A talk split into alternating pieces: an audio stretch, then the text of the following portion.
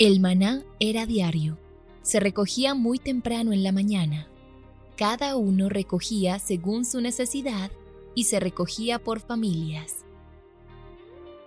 Muy pero muy buenos días. Bienvenidos a este tiempo devocional donde nos levantamos a buscar a Dios, su presencia y su palabra en la vida de cada uno de nosotros. Maná, el alimento espiritual diario que no puede faltar en nuestras vidas. Conduce Carlos Ríos.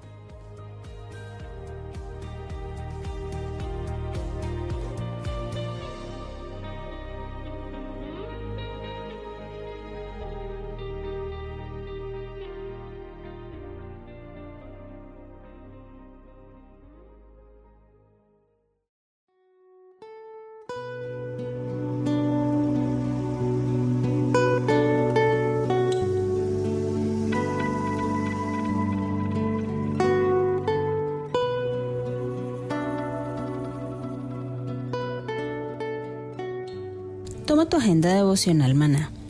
El pasaje sugerido para la lectura en tu devocional personal el día de hoy es Lucas 8 del 4 al 15. Así como los discípulos, tú tienes el gran privilegio de recibir de parte del Espíritu Santo el entendimiento a la revelación de Dios. Ahora que tienes este privilegio, compártelo con quienes no conocen todavía a Jesús. Te invitamos ahora a que respondas las preguntas que encuentras en tu agenda que te llevarán a conocer cada vez más a Dios y crecer en tu vida espiritual. Al final de cada semana encontrarás las respuestas en nuestras redes sociales Instagram y Facebook.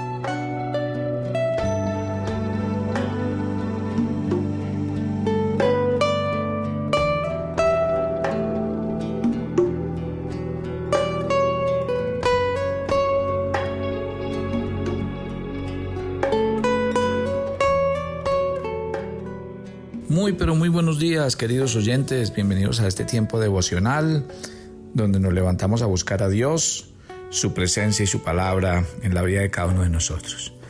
Bienvenidos a este espacio llamado Maná, fuente de bendición y salud espiritual para todos aquellos que se acercan. Hablando del rey Salomón y hablando de su sabiduría, les dije ayer que hay que distinguir lo que bíblicamente la Biblia llama la sabiduría de Dios y la sabiduría de este mundo. Para eso quisiera leer un texto de la Escritura y explicarlo. Ese texto está en Primera de Corintios. Mire lo que dice el texto de Primera de Corintios y vamos a mirar cómo el Espíritu Santo habla y enseña. Primera de Corintios capítulo 1 dice: porque la palabra de la cruz es locura a los que se pierden, pero a los que se salvan, esto es a nosotros, es poder de Dios. Pues está escrito, destruiré la sabiduría de los sabios y desecharé el entendimiento de los entendidos. ¿Dónde está el sabio? ¿Dónde está el escriba? ¿Dónde está el disputador de este siglo? ¿No ha enloquecido Dios la sabiduría del mundo? Pues ya que en la sabiduría de Dios el mundo no conoció a Dios mediante la sabiduría, agradó a Dios salvar a los creyentes por la locura de la predicación. Porque los judíos piden señales y los griegos buscan sabiduría, pero nosotros predicamos a Cristo crucificado. Para los judíos ciertamente tropezadero y para los gentiles locura. Mas para los llamados, así judíos como griegos, Cristo es poder de Dios, sabiduría de Dios porque lo insensato de Dios es más sabio que lo, en los hombres y lo débil de Dios es más fuerte que los hombres. Miren lo interesante del texto, porque estamos hablando de cómo a Salomón no le alcanzó la sabiduría para llegar a tomar las decisiones que tomó. Es que es muy sencillo. Mire que aquí Pablo le está escribiendo a los corintios y les habla eh, a esta iglesia que fue fundada por Pablo en su segundo viaje misionero. Se considera que el apóstol Pablo estuvo en la iglesia de Corinto como año y medio. Y el problema más serio de esta iglesia era la, mundanalidad, una falta de disposición a separarse del mundo que lo rodeaba. No obstante, eh, Pablo pues les llama la atención. Mire verá que eh, el apóstol saluda aquí cordialmente a la gente, tratándolos como hermanos, recordándoles que son de eh, y tiene un afecto fraternal por ellos. Por eso en 1 Corintios capítulo 1 versículo 10 empieza a tratar eh, con el tema que se cree es el motivo de esta misiva. Entre ellos habían divisiones y, y diferencias que se estaban suscitando en la iglesia, porque habían ciertos favoritismos personales de los creyentes debido al mal entendimiento del mensaje del Evangelio. Algunos de los miembros de la iglesia de Corinto estaban creyendo en el cristianismo como una filosofía más. Por eso se daban el lujo de seleccionar a sus predicadores y evangelistas preferidos y también de escoger la dinámica de la iglesia que más les gustara. Por eso es que en los versículos 18 y 19 el apóstol Pablo entra en materia eh, él ya decía desde el verso 17 que él fue enviado por Cristo a predicar el Evangelio, no con tantos conocimientos especializados, ni tanta filosofía de moda, ni, ni con tanta verbosidad, porque esto terminaría opacando o anulando el verdadero sentido de la obra de Cristo. Y empieza en el versículo 18 de Primera de Corintios 1, porque la palabra de la cruz es locura a los que se pierden, pero a los que se salvan esto es a nosotros es poder de Dios pues escrito está, dice el verso 19, destruiré la sabiduría de los sabios y desecharé el entendimiento de los entendidos. Mire que la razón por la que el apóstol hace esta aclaración es porque el contenido del mensaje de la vida y la obra de Jesucristo, que era su encarnación, su crucifixión, ese es el mensaje central de, de las buenas nuevas. Pero para aquella gente era una locura.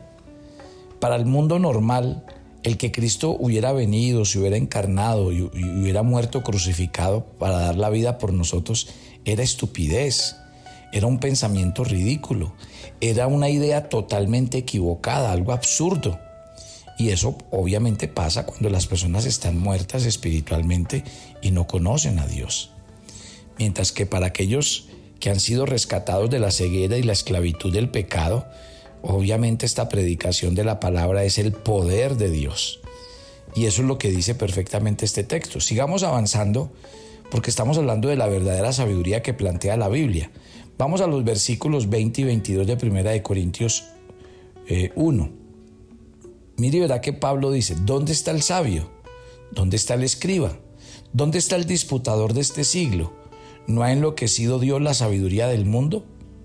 O sea, de manera irónica, Pablo pregunta por los personajes que eran reconocidos por su sapiencia, por su inteligencia, por su conocimiento y elocuencia en su época, aquellos que la gente acudía porque eran personas muy instruidas, los sabios, los escribas, los filósofos judíos, los griegos tan reconocidos en su tiempo por sus profundos pensamientos y su análisis de la vida y de Dios mismo. Pero dice la Biblia que la sabiduría y la inteligencia de todos estos personajes ha sido trastornada por Dios, porque aunque hablen mucho de Dios, de esta vida y de la eternidad, no saben absolutamente nada. Acuérdense que hay un texto donde Dios también en, en, Romanos capítulo 1 llama la atención de la gente diciendo que profiriendo ser sabios se hicieron necios. Pregúntese por qué en este pasaje dice que Dios trastornó la sabiduría de los hombres en necedad. El versículo 21 ya empieza a explicarnos. Pues ya que en la sabiduría de Dios el mundo no conoció a Dios mediante la sabiduría, agradó a Dios salvar a los creyentes por la locura de la predicación. Mire que en su inmensa sabiduría, Dios sabía que los hombres en general nunca le iban a conocer a través de sus propias capacidades y conocimientos. ¿Por qué? Porque su corazón estaba en rebeldía contra Dios. Así que Dios estableció un medio para que la gente le conozca, para que confíen en su Salvador, para que sean salvos. Y ese medio fue la predicación del mensaje de Jesús y de su obra en la cruz. Que por cierto, como lo acabamos de decir, era algo que, que para la gente del tiempo de Pablo era una locura. Pero porque Dios quiso darse a conocer y salvar al mundo por un medio tan humilde y despreciado como la predicación. Dice el versículo 22, los judíos piden señales y los griegos buscan sabiduría. O sea, Dios lo hizo de esta manera para humillar la pretensión de los hombres. para los judíos de aquel tiempo el mensaje de Jesús era un escándalo. ¿Por qué? Para ellos era inaceptable. Uno que había acabado su vida en una cruz diciendo que era elegido de Dios, para los judíos ese hecho de la crucifixión descartaba definitivamente que Jesús pudiera ser el Hijo de Dios. Ahora, los judíos no querían más que señales, y a lo largo de todo el ministerio de Jesús, sus opositores constantemente le pedían milagros.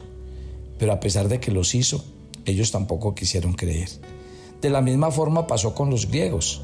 El mensaje de Jesús no tenía ningún sentido ¿Por qué? ¿Qué buscaban los griegos? Sabiduría. La palabra sofista viene del griego y quería decir, en un principio, sabio, en el buen sentido de la palabra, pero llegó a significar una persona lista de mente y astuta de lengua, un acróbata intelectual de retórica alucinante y persuasiva que podía presentar el mal como bien.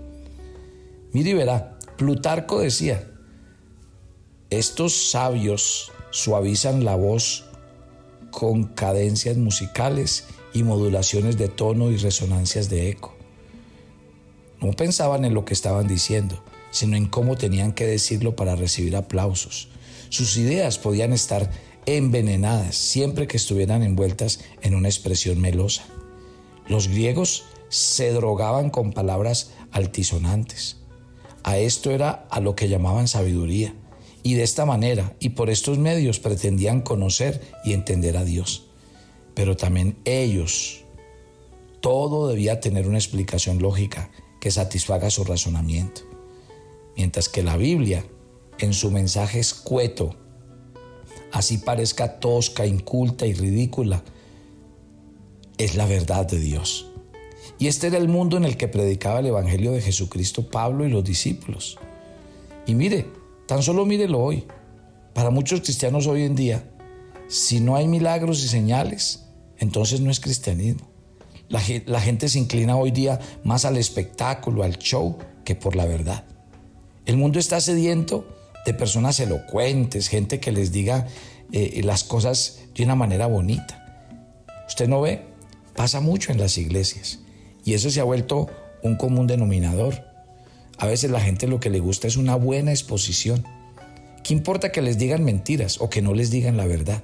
Y es muy triste, mi querida familia.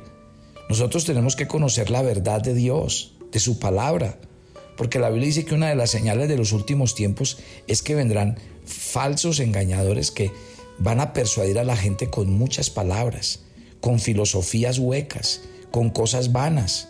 Hay que tener mucho cuidado porque no se trata de quién habla bonito y no se trata de si tiene mucho público. A veces de lo que se trata es cuántos de nosotros estamos dispuestos a oír la voz de Dios. Lo que pasa es que a veces no gusta y por eso insisto, aquí cuando Pablo está hablando de la sabiduría del mundo y la sabiduría de Dios, aquí hay que tener mucho cuidado con este tema. Porque a veces la sabiduría de este mundo quiere decirnos cosas como nosotros queremos, como a nosotros nos gusta, y nos embelezan y resulta que de eso no se trata.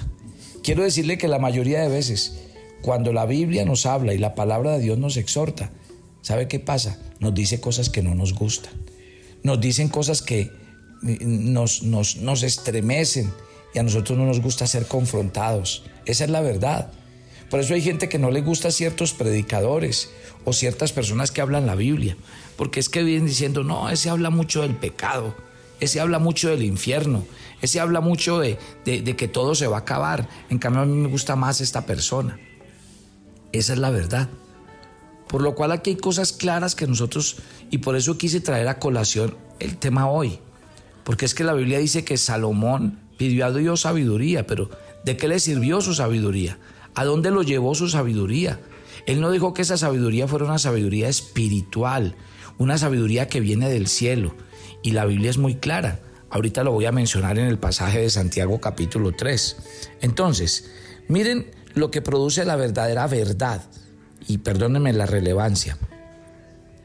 Eh, cuando uno va a la predicación de la Biblia, en el versículo 23 de Primera de Corintios 1, dice, pero nosotros predicamos a Cristo crucificado, para los judíos ciertamente tropezadero, para los gentiles locura. Mire y verá, Pablo que dijo, yo tengo que predicar lo que realmente es y lo que realmente cambia, sana y salva. Y así es. Mientras que para los incrédulos el mensaje de la cruz es necedad, es una locura, es algo ridículo. Para aquellos a quienes el Señor ha convocado para que sean salvos, aquellos que fueron alcanzados por Dios mismo, aquellos que creen, para estos, la predicación del Cristo crucificado transforma y sana. Cristo es poder de Dios para recrear, para hacer algo nuevo, para redimir. Y ese es en este caso el poder que se manifiesta en que Cristo murió y resucitó. La forma en que Pablo le dice a sus opositores, si ustedes quieren señales, que más que Cristo murió ante todo el mundo y ante muchos testigos también resucitó. Pero también Cristo, dice el versículo 30 de este de Primera de Corintios 1, es la sabiduría de Dios, porque precisamente ningún sabio se habría imaginado salvar al mundo de la manera en que Dios lo hizo por medio de la fe en Jesucristo. Y esto sobrepasa toda la sabiduría e inteligencia de los hombres. Así que la sabiduría de Dios se manifiesta en Cristo, porque su obra fue el medio que usó la salvación de los creyentes. Esto que los hombres consideran una necedad, una estupidez, al Cristo que ellos consideran débil, fracasado en su ministerio, derrotado en su labor, resultó ser parte de Dios, lo más sabio y lo más fuerte que los hombres hayan podido ser y creer. ¿Cuál es la aplicación entonces para nosotros? Mucha gente rechaza el Evangelio porque le parece una fábula infantil o para gente ignorante o poco, o poco inteligente. Pero déjeme decirle esta mañana, hay varias razones por las que la gente niega o duda la efectividad del Evangelio. Y es porque estas personas no han conocido el poder de Dios y su palabra. Es porque lamentablemente se darán cuenta de lo equivocados y perdidos que estaban cuando vean que su inteligencia y sus conocimientos nunca los sacaron de las garras del pecado, ni les brindaron la libertad y la felicidad que ellos estaban buscando. Sencillamente porque su inteligencia y su propia sabiduría nunca serán más fuertes que el pecado que hay en su corazón por causa de la incredulidad y de la dureza. El verso 20 de este, de este capítulo 1 de Primera de Corintios dice que la sabiduría de los hombres sirve mucho, pero no los lleva absolutamente a nada, a nada. Así que tan solo piense el día de hoy. Las redes sociales, Facebook, WhatsApp, Twitter, YouTube, son considerados el invento más revolucionario del mundo y se crearon con la inteligencia del hombre, que para acercar a las personas, para globalizar las, las comunicaciones.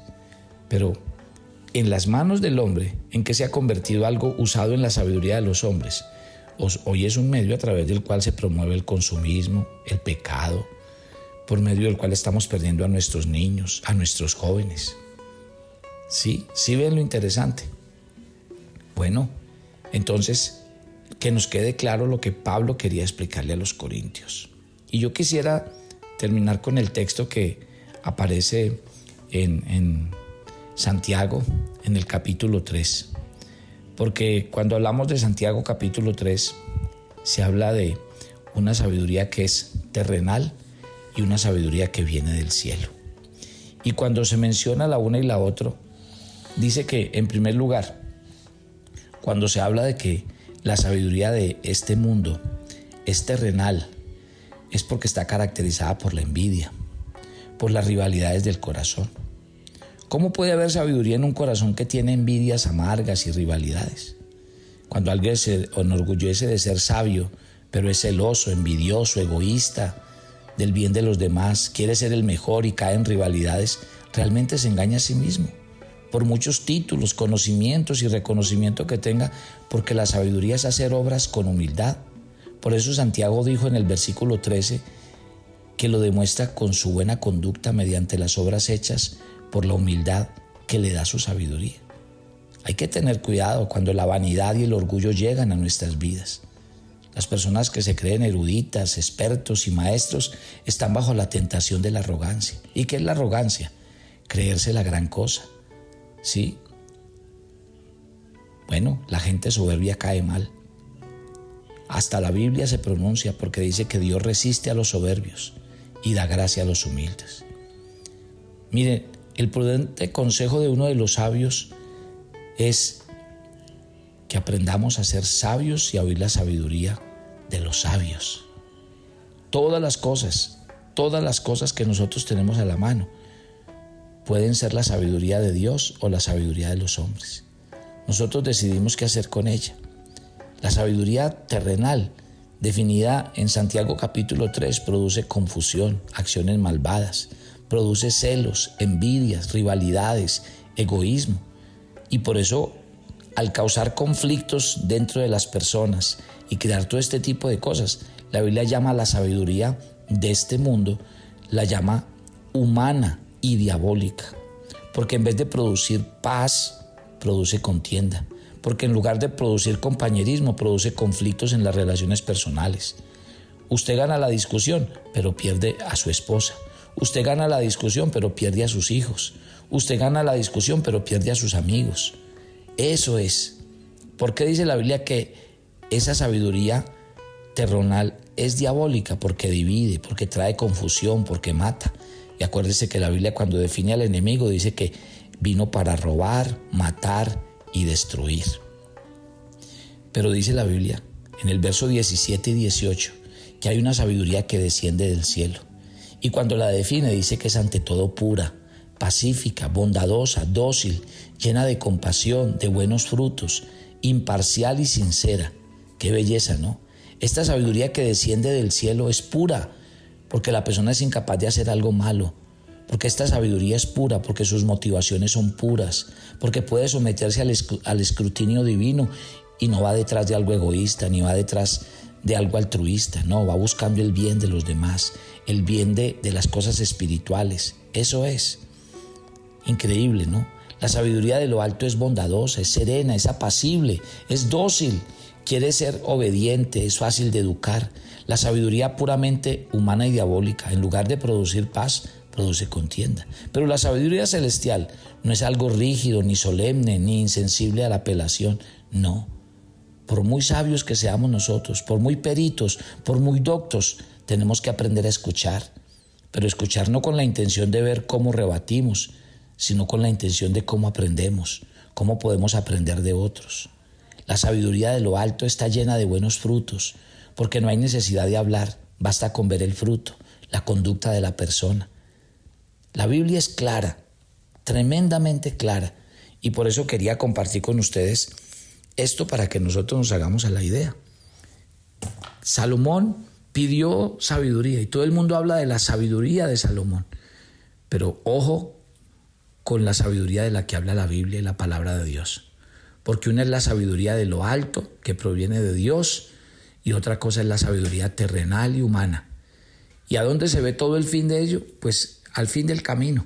¿Cómo terminó Salomón? y de qué le sirvió a Dios, a, Salomón la, la sabiduría que Dios le dio. Haga una oración conmigo. Padre, gracias por esta mañana. Y porque queda claro a la luz de tu palabra que la sabiduría que el mundo desecha, que la sabiduría que al mundo no le gusta, es precisamente la sabiduría de Dios. Es precisamente la sabiduría de lo alto.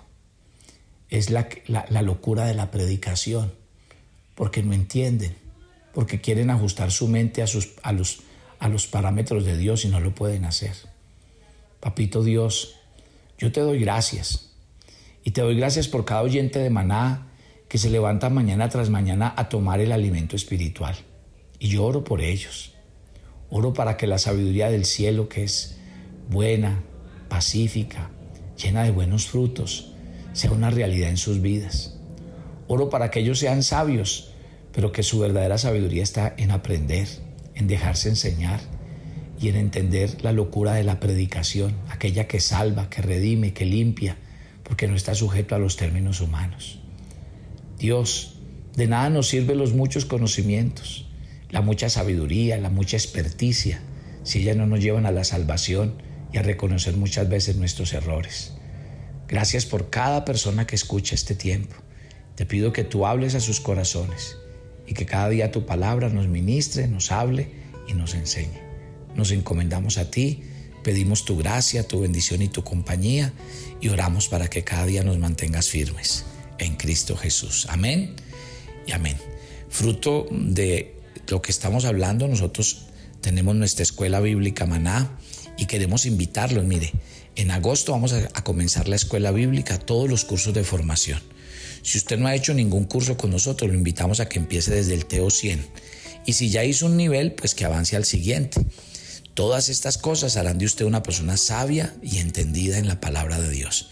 Así que lo invitamos a visitar nuestra página web y entre a la Escuela Bíblica Maná. Allí se inscribe, es muy fácil hacerlo. Si tiene alguna inquietud nos escribe y nos hace saber.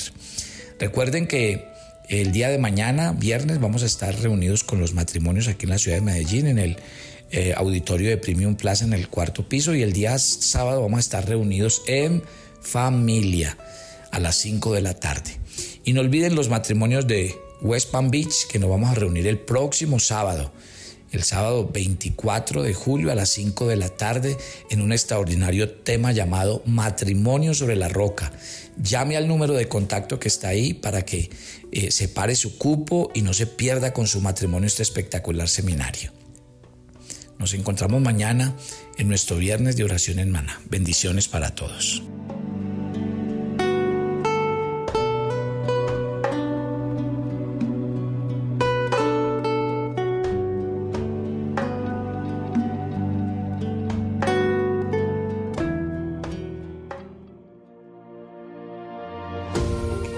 Estamos seguros que con la guía de Dios siempre tendremos su bendición en nuestros trabajos y nuestras empresas. Por eso los días jueves a las 7 de la noche por Zoom contamos con nuestra reunión SEO para cristianos emprendedores que quieren buscar la guía de Dios en sus negocios. Para más información, contáctanos por nuestras redes sociales, Instagram como Maná Devocional y Facebook como Devocional Maná. Te esperamos.